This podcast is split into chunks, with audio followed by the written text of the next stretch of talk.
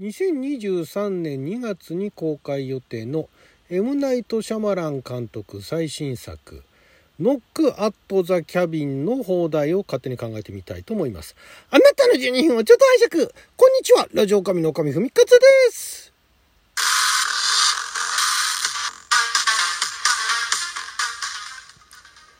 今日は2022年9月23日金曜日六曜は大安でございます。毎週金曜日は日本公開前の日本で公開するかどうかもわからない洋画の放題を勝手に考える。洋画の放題考えますのコーナーをお届けしておりますが今回は来年ですね。来年2023年の2月にアメリカで公開予定の M. ナイト・シャマラン監督。ねあのシックスセンスあたりからね世界的に有名になったあの監督の最新サイコホラー映画ですね。のノック・アット・ザ・キャビンという作品なんですけれどもこれがですねこれあのシャマラン監督作品って私あの相性が半々なんですね。すんごい面白いと思っている作品もあればあれっていうのもあったりするんですけどシックスセンスあたりはねまあなんでしょうね。シックスセンスとか最初のあたりの作品っていうのはまあ、ホラーでもないしであの目の付けどころはねあの当時としてはあの映画としては斬新だったかなと。小説とかだとまあ分からない話ではないんでまあでもそういうのを映像化したのはすごいなと思っててあんまり気にはしてなかったんですが個人的にはですねあのねあれですねあのえっ、ー、とビレッジじゃないなアンブレイカブルか。アンブレイカブルとスプリットとサインあグラスか。というこの3部作がすごい個人的にはハマっててですね、えー、これすごい好きなんですけども。だからあこういうこういう作品作っちゃうんだっていうなかなかねあの、えー、一般受けとかそういうあの観客受けとかいうのを狙わずに本当にあのえー、て言うんでしょうかね。真摯に映画を作っていくみたいなそんな感じの監督だったんだなっていうのにその時ようやく気づいてですね。結構まあそういう好きな作品もあるんですけれども、まあ、そんなあのシャマラン監督の最新作は、えーまあ、これがですね何でしょう、えー、人里離れた山小屋でですね、えー、休暇を過ごそうとした家族がいるんですね。でまあ映画ではこれはあの両方とも男親でで、まあ、おそらく養子に取ったあアジア系の女の子この3人家族すごい仲良く仲良さそうにですね、えー、山小屋で、えー、キャイキャイはしゃいでるわけなんですね。あの車でまず山小屋まで行ってね。で、まあ、山小屋キャビンですよね。まで行ってでその山小屋の近くの湖だかなんだかでキャイキャイはしゃぎながらすごい楽しそうにしてるんですけどもそこにですね、えー、武装した武装つってもなんかあのバール持ってたりだとか、まあ、銃持ってる人もいたかな。のその4人組が現れてでその彼らは結局人質に取られちゃうんですね。人質っていうかまあ拘束されちゃうんですね。お父さんたち2人が拘束されて娘はまあ小さいからっていうんで拘束はされないんですけれどもでその4人がまあそのなんか拘束しているとは言ってもなんでそういうことするのかって言ったらこれがですねあのその4人っていうのはもうバラバラな男性2人女性2人の、まあ、パッと見まあ、一番最初のレオナルドっていうリーダー格の人はともかくレレオナルドを演じてるのはあのデイブ・デイブ・バウティスタさんですからね、まあ、あのあのがたいのいい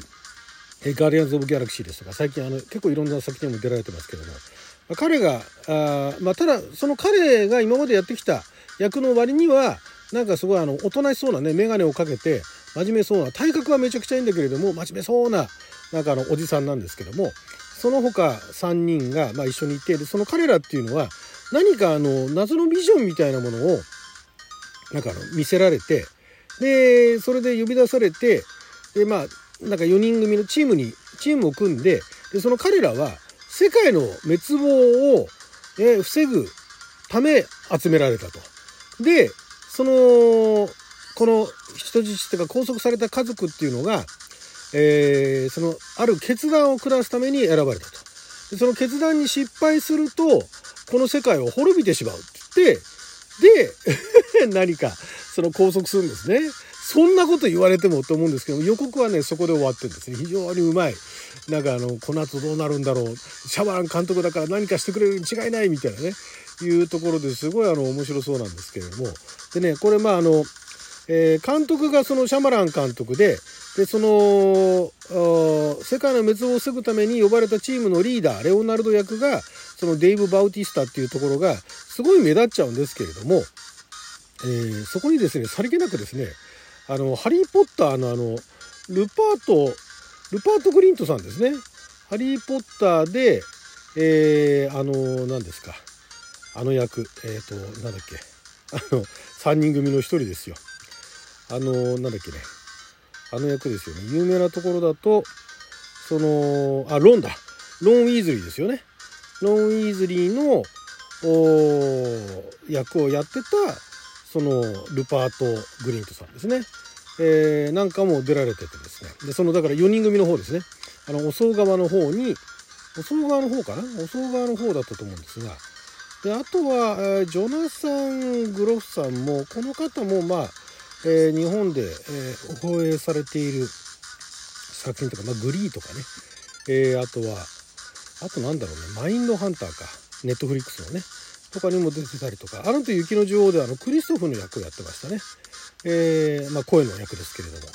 そんなあの役をやられてる。あマトリックスのレザレクションズでね。この前やってたあとスミスだったりだとかあと私のあの好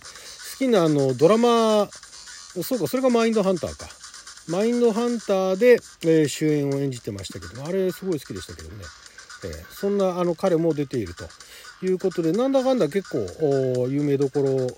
有名どころというか、まあ、実力派というかあ個性派というかそういう方たちが出ていてでなおかつですね、まあ、これから有名になるであろう、えー、子役のまたこの子役がねクリステンクリステン・キュイさんかなあがねこの子がね予告の段階からなんですけどうわすごいなと。本当にね本当になんかあの日本の子役もかなり、えー、昔に比べて進化はしてるなと思うんですがやっぱりアメリカとかイギリスの子役はすげえなと。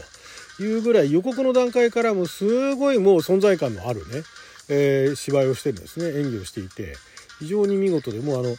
海外版の方のポスターっていうかねえ、リーフレットの写真にも、え、乗っかるぐらいの